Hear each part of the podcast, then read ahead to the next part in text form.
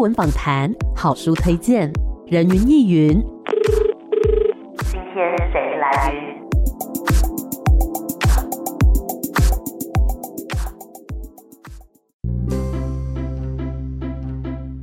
人云亦云，今天我来云。今天呢，Amy 非常的紧张，听得出来紧张吗？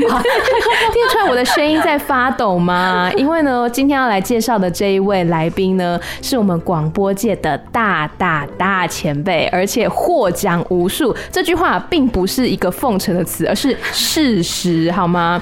真的是获奖无数，尤其是在儿童啊、青少年节目这一块，真的是非常的资深，而且呢，深受大家喜爱。那近年来呢，哎。除了在广播上面有很好的成绩之外，哎，又有另外一个新的兴趣，就是烘焙。现在呢，还多了一个身份，哈，斜杠的这个童书绘本的作家。让我们欢迎唐妮妮姐姐。Hello，大家好，我是唐妮，大家可以叫我妮姐姐。大家有没有觉得声音非常的好听，好像得到疗愈的感觉？有没有？好，真的，这就是我的重点，疗愈。哎，没错，我们今天的这个作品呢，也是一个很疗愈的绘。本故事的这本书叫做《你姐姐魔法甜点屋》。那想要先请你姐姐来帮我们讲一下，哎，这个故事的内容在讲些什么呢？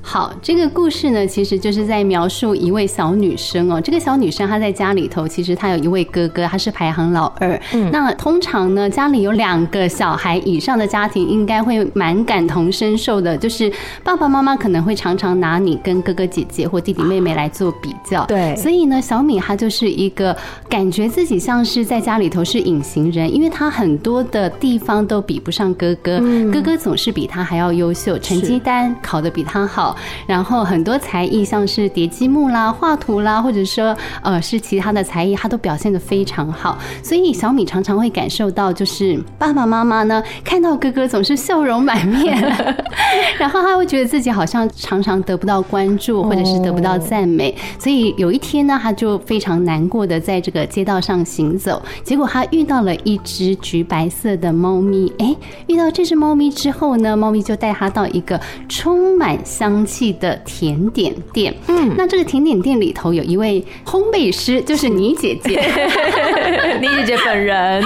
嗯，那这个倪姐姐呢，一看到小米，她就知道说，哎，今天他们的客人最重要的贵宾就是小米了。她看得出来，小米是充满心事的。所以呢，他就说他想要教小米一个属于他自己的食物魔法。所以呢，哎，他们就开始动手做，做了一个大理石蛋糕。做完之后呢，妮姐姐就要小米说去切切看，你去观察一下每一个蛋糕的切面是不是都长得不一样呢？那小米就很认真的去观察，去仔细的看看这个蛋糕的切面。他发现，哎，真的耶，大理石蛋糕有些线条非常的密集，有些是比较松，有。些是比较弯，有些是比较直，对，真的是每一个切面都不一样。所以呢，这时候也是要告诉小米说，其实虽然说他跟哥哥是属于同一个家庭，是爸爸妈妈生出来的，对，但是同一个家庭当中，其实每一个小孩就跟这个大理石蛋糕一样是不同的。嗯，他自己也是具有他独特的地方，是让他学会自我欣赏，学会自我认同。嗯，真的哎，因为像我们家也是哥哥跟我两个小孩这样子，所以有些时候可能爸爸妈妈比较不会，但是亲戚朋友就是对周遭的人就会说啊，你哥哥怎么样？你哥哥体育很好，你怎么体育这么差？是没错，对，就会拿我们两个去做比较，或者说可能我成绩稍微好那么一点点，就是身旁很多人呢都会拿我们去做比较，但其实就像刚刚宁姐姐讲的，每一个小朋友都是不一样的，大家都有自己的长处，都有自己的发。光点这样子，每一个人都有自己的强项。嗯，对。那一开始为什么会想要创作这样的一个故事呢？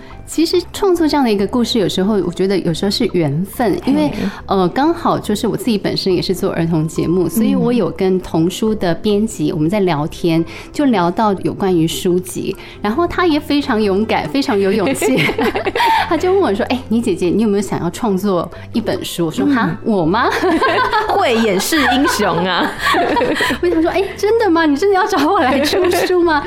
不过他也是启发我，让我开始去思考，哎，如果我要出书的话，我会想要出一本什么样的书？嗯，所以后来沉淀了之后，我就想说，嗯，我想要出一本不管是大人或小孩都可以被疗愈的书。嗯，我想被比较或者是自我认同这样的一个议题，不会只有出现在小孩身上。对，很多大人可能现阶段也遇到这样的一个状况，他可能在职场上得不到认同，或者是说他在其他的方面他没有办法去得到别人的肯定，他可能也会处于那种负面情绪当中。所以我就想说，嗯，那如果真的要出的话，我想要把这个结合在一起，把大人跟小孩都能够被疗愈的这个目的结合在一起。因为很多童书其实爸爸妈妈会陪着小孩念，对，那可能爸爸妈妈也会有自己的经历，这个经历也可以跟小孩一起分享。嗯，所以那时候就有这样的一个想法，然后再加上我自己又很爱烘焙，嗯，真的都融合在一起了。对，我觉得。不管是文字或者是图画，像绘本为什么会疗愈？主要是它的画面非常的丰富，或者是说有一些画面是很具有疗愈性。那文字本身也是有疗愈的功能，所以我觉得烘焙它也是一个非常有疗愈的 一个领域。嗯，所以我讲说，哎，把这三个结合在一起，可不可以创作出一本绘本呢？结果后来就真的让我找到了一个方向，所以我就想说，试着去做做看，就把它结合在一起。那从一开始创作到真的出版，这当中花了多久时间呢？嗯，可能有两年多吧。哦，是哦。对，那一开始就已经确定说要往烘焙这个路线的故事来去写了吗？对，一开始我就想说，我想要把这个呃甜点跟故事结合在一起，但是要怎么结合，其实一开始还蛮难的，找不到它的切入点。想说要怎么切入会比较自然，然后大家的接受度会跟一般的烘焙书不一样。对，因为我不。想把它变成一个食谱书，它其实还是一个故事书，是，只是它把这个甜点结合进来这样子，所以呃那时候一开始就真的是往甜点这个方向来开始发想。嗯嗯，刚刚有说一开始可能要找那个切入点有比较困难一点，要思考一下。对，那有没有去咨询过，比如说身旁的人意见，或是谁的意见呢？有啊，老公。是，因为他知道我很爱烤甜点，他给了你什么样的意见呢？因为我其实我们就在聊天，我就把我的烦恼告诉他，那他可能就是会提出一些他的想法，可是当下其实我并没有去。因为他的对话，然后哦，忽然有灵感，反而是慢慢沉淀之后，哎，才开始想到我可以怎么来切入。嗯，对对，因为可能在聊天的过程当中，他也没有办法说啊，我知道你就往这边来写，你就往这个方向。其实还是两个人的对话当中，然后你可能得到一些灵感，但那时候还没有发觉，还没有发酵，没错。慢慢的，哦，对，需要沉淀一下，跟那个烘焙一样，需要发酵，对，它需要时间发酵的。我们今天。今天的那个主题真的都围绕在这个烘焙上面，哎，所以我很好奇，就是你姐姐一开始是怎么样爱上烘焙的呢？这个应该算是因缘际会吧。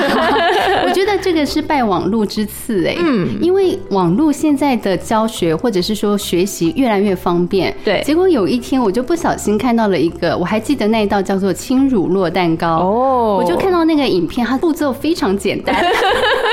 第一个要简单，对，非常简单。我就想说，哎，看起来不难呢，蛋糕好像没有我想象中的这么难去开始介入，对。所以我就想说，好吧，那我。我来试试看好了，就哎，没想到还蛮有天分的。第一次做就上手，第一次做就觉得哎，味道还不错。可能第一次吃自己不觉得说这个味道到底好还是不好，但是家人会说哎，有像蛋糕，不是花贵是蛋糕，对对，就觉得哎，这个味道好像也还 OK 哦，可以接受哦。所以我就说第一次的经验真的很重要。对，你第一次做了有成就感，你后面才会想要挑战其他的啊。没错，没错。嗯，那你自己最拿手的作品是什么呢？哎，其实我不敢说我最拿手的是什么，但是我可以说我曾经尝试过的。甜点作品非常多，嗯，因为我是属于那种什么都很想试试看的人，我觉得这跟个性有关系。有些人会钻研某个品相，对，那有些人就会觉得说，哎，我这个也想试试看，那个也想试试看，是，所以我就会想说，哎，这个甜点它的技巧在哪里？它的功夫在哪里？它的难度在哪里？像我就曾经因为看了一个呃甜点比赛，对，然后他们刚好那一集的主题是烤那个马卡龙，哦，我就想，哎，马卡龙，好，我也要来试试看。结果那一阵子我就一直在烤马卡龙，天哪！因为你知道一开始总是会失败，马卡龙它有很多的这个技巧，可能一开始我们抓不到，而且呢，跟每一个人的拌的手法还有烤箱的温度其实都有关系。对，所以我就研究每一次失败的时候，我就做一个笔记，哎，可能是什么什么出问题，然后自己上网去找资料，为什么马卡龙会失败？所以我那一阵子就一直在烤马卡龙。你们家是有堆积如山的马卡龙吗？因为我我自己会酌量进行，就是不要一次烤太多，是。可能就一次一部分一部分一部分慢慢的去尝试，嗯，然后一直找到我觉得哎品质很稳定了，我才愿意放下那个马卡龙的品相，然后再去研究其他的，这样一个成功了，然后再挑战下一个这样子。对对。那你不敢说我最拿手是什么？那有没有你最喜欢做的呢？觉得每次做我都觉得啊好疗愈的。其实每个品相都很疗愈。我自己最喜欢的可能是我觉得还是戚风蛋糕吧，或者是棒蛋糕。为什么？反而是最简单、最原始的味道，嗯，你可以最常吃哦，真的是比较实用就对了，就是你比较不会吃腻。那很多鲜奶油的，或者是说很多乳酪的那种，可能你一开始吃会觉得好好吃，可是其实吃不多，那也吃不久。对，的确是。你偶尔还是会想念那种简单的味道。嗯，对啊，真的是。那你挑战过最困难的是哪一个呢？最困难的，对，最繁复的，然后要一一直有很多动作的。我觉得最难的应该是夹心的鲜奶油蛋糕。哎，为什么啊？因为你知道鲜奶油要打发也是一个技巧吗？我以为不好意思，我以为是买现成的，不是，是不是门外汉？门外汉 自己做的话，其实我一开始不晓得说打发鲜奶油其实跟室内温度有很大的关系。嗯，我就想说，为什么我一直打不发，它就油水分离了，它就没办法变成那个可以涂在蛋糕外层的，对，白白的，然后吃起来很绵密的那种那种鲜奶油。对。后来我去做了功课之后，我才发现，哦，原来室内温度不能太高。哦。鲜奶油是很讲究温度的，所以它的过程当中，其实我失败了也蛮多次，嗯，后来才找到原因。那它麻烦的地方是，你打发鲜奶油之外，你还要夹馅嘛？夹馅完之外，你可能外面还要涂层，还要做一些装饰。我觉得那个真的还蛮繁复的，做完一次我就觉得好累，不想再挑战第二次，可能需要休息一段时间再挑战。对，因为那个步骤感觉很多，对、嗯、我们不常做的就会觉得，哎呀，怎么这么难？了解，所以感觉你姐姐呢，真的对于烘焙很有兴趣，然后也是不断的在挑战当中。对对对，嗯，对。那我们先稍微休息一下，待会再继续回到人云亦云。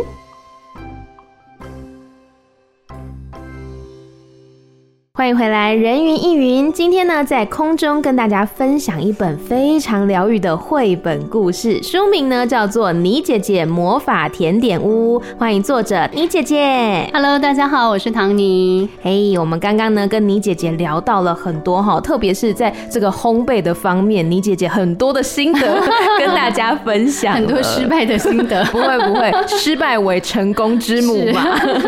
那刚刚有讲到说，哎，在故事里面。有一个很重要的甜点，哈，有一个很重要的点心有出现，就是大理石蛋糕。所以大理石蛋糕是在写的过程当中就有想到说要用大理石来反映它的那个不同的纹路，代表不同小孩的特性嘛？对，没错。一开始我就想到大理石蛋糕，因为大理石蛋糕是我最喜欢的蛋糕花色哦，因为它很奇妙。你如果有看到这个绘本后面的照片，你会发现。它每一片的那个纹路啊，它走的方向是你完全无法控制的。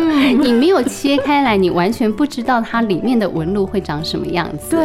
然后很妙的是，你每切一刀，它的纹路都是不同。我觉得它是非常耐看的一个花色，而且你绝对绝对不会跟别人撞衫。对，真的非常非常的独一无二。所以我那时候就想说，哎，大理石蛋糕对我来讲有这样的一个特性，所以我想说它可以刚好。跟我的故事结合在一起，嗯嗯，而且呢，在这个绘本的后面很特别哦，它还附了一个算是食谱，然后甚至还有这个分步骤来跟你说，哎，这个步骤做完，然后下一个步骤要做什么？是，所以在制作大理石蛋糕的时候，有哪一个步骤是特别重要的吗？或是特别困难的吗？应该是说，棒蛋糕它其实是还蛮容易操作的一款甜点，嗯，那但是你在制作棒蛋糕的时候呢，很重要的就是温度的控制。哦、你的蛋一定要先让它退冰，嗯，然后你的这个奶油呢，也要让它先室温的软化，嗯，不是融化，是软化。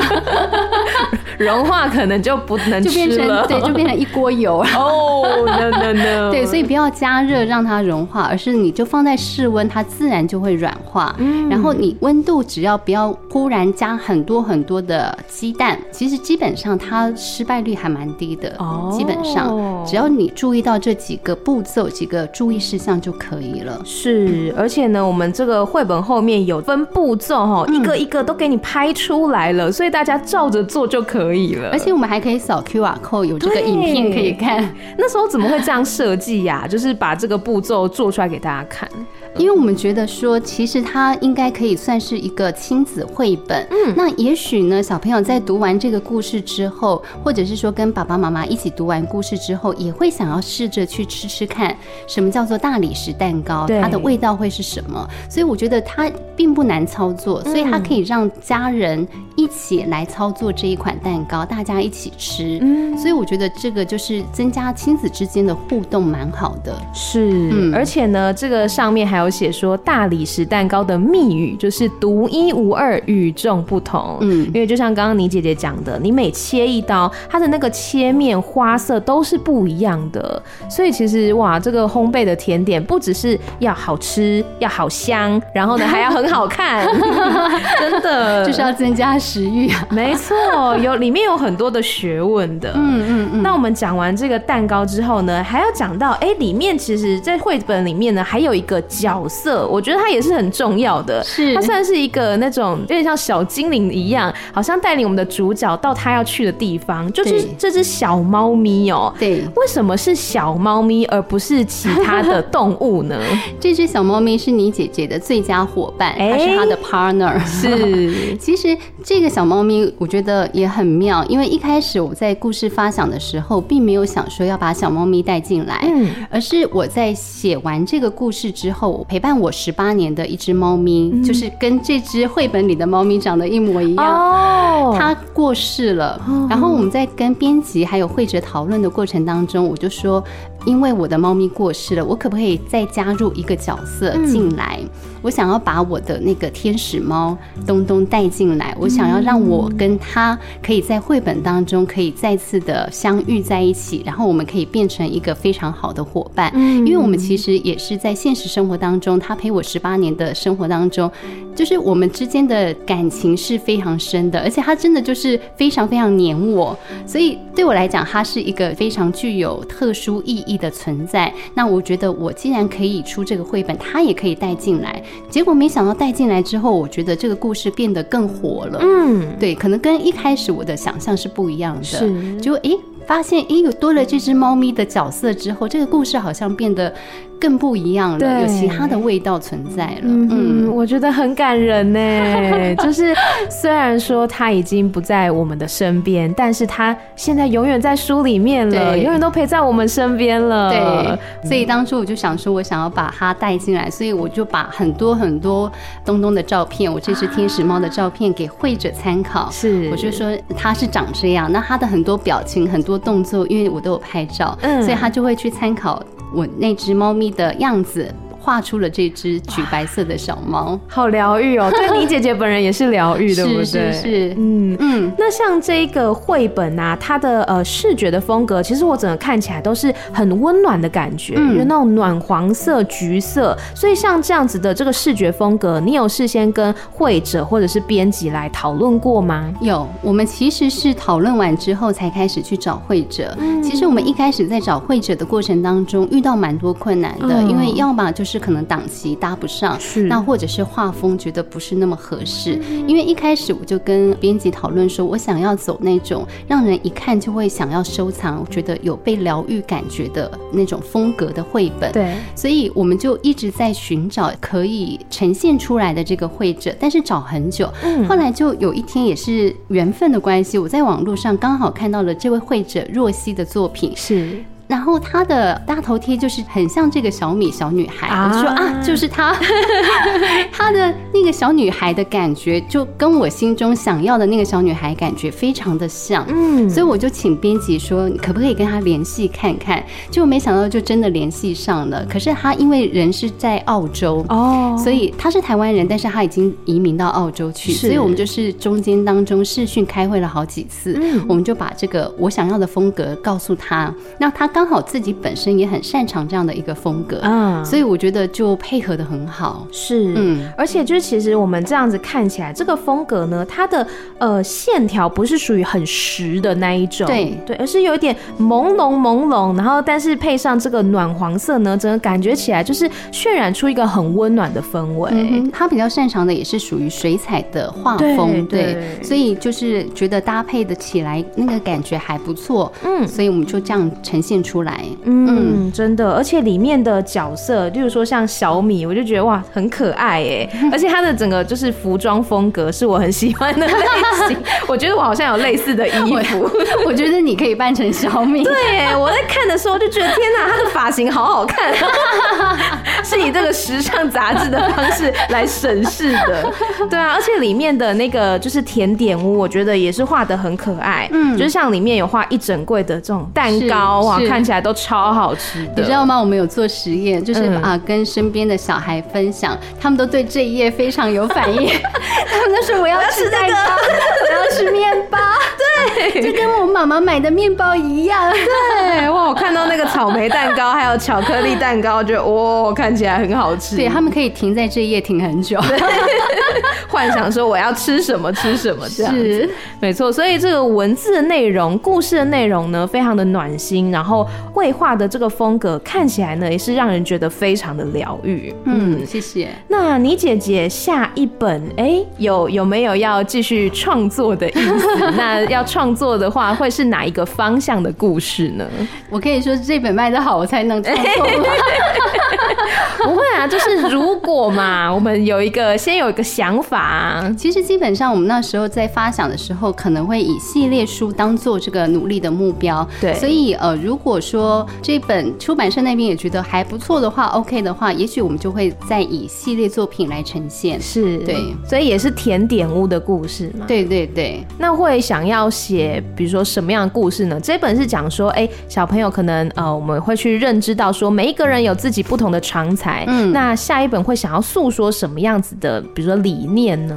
有想法，但现在可能还没办法 很很具体的来告诉大家可能会往哪一个方向。但是其实甜点跟想法已经出来了，是，那只是说要如何再把它扣在一起，可能需要一点时间。嗯，的确，因为可能要做出一个呃，还是逻辑比较缜密的故事。是对，那所以我们之后就可以拭目以待。谢谢。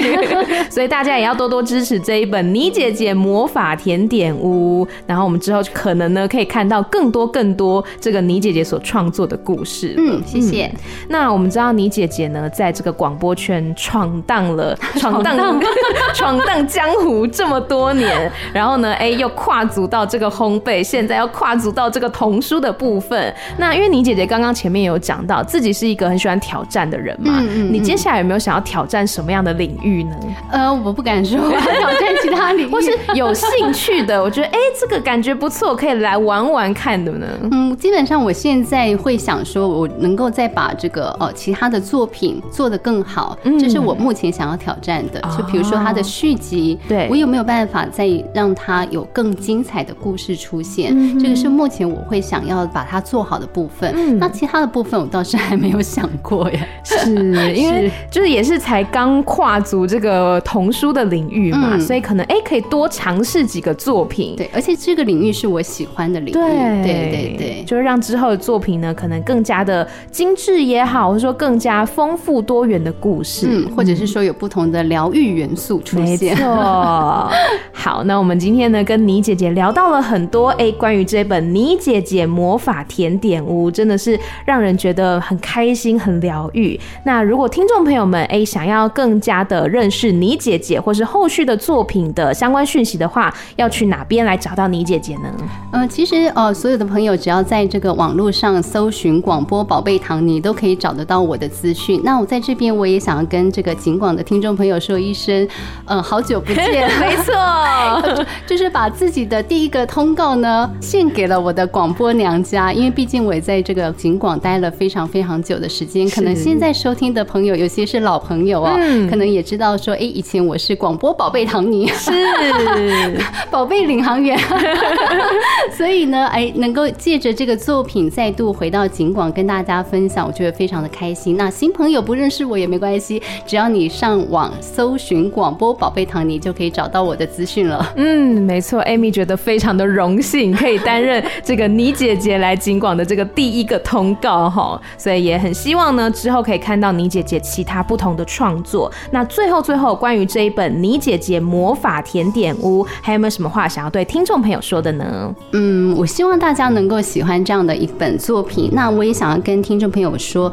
也许你也曾经对自己很没有自信，或者是说你不晓得要如何去肯定自己。那我希望能能够透过这样的一个故事，这样的一道甜点，也许下次你没有看过故事，但是你下次在吃大理石蛋糕的时候，你也可以观察一下它的这个花色、它的纹路，然后呢，也去想想说，哎，是不是自己也是世界上唯一独一无二的自己呢？学会去肯定跟欣赏自己吧。嗯，没错，我们每一个人呢，都像大理石蛋糕的花纹一样，都是独一无二，都是非常美丽的。是，今天再次谢谢倪姐姐来到我们的节目当中，也请大家继续支持《倪姐姐魔法甜点屋》这本书。谢谢你，谢谢 Amy，谢谢，谢谢，拜拜。拜拜。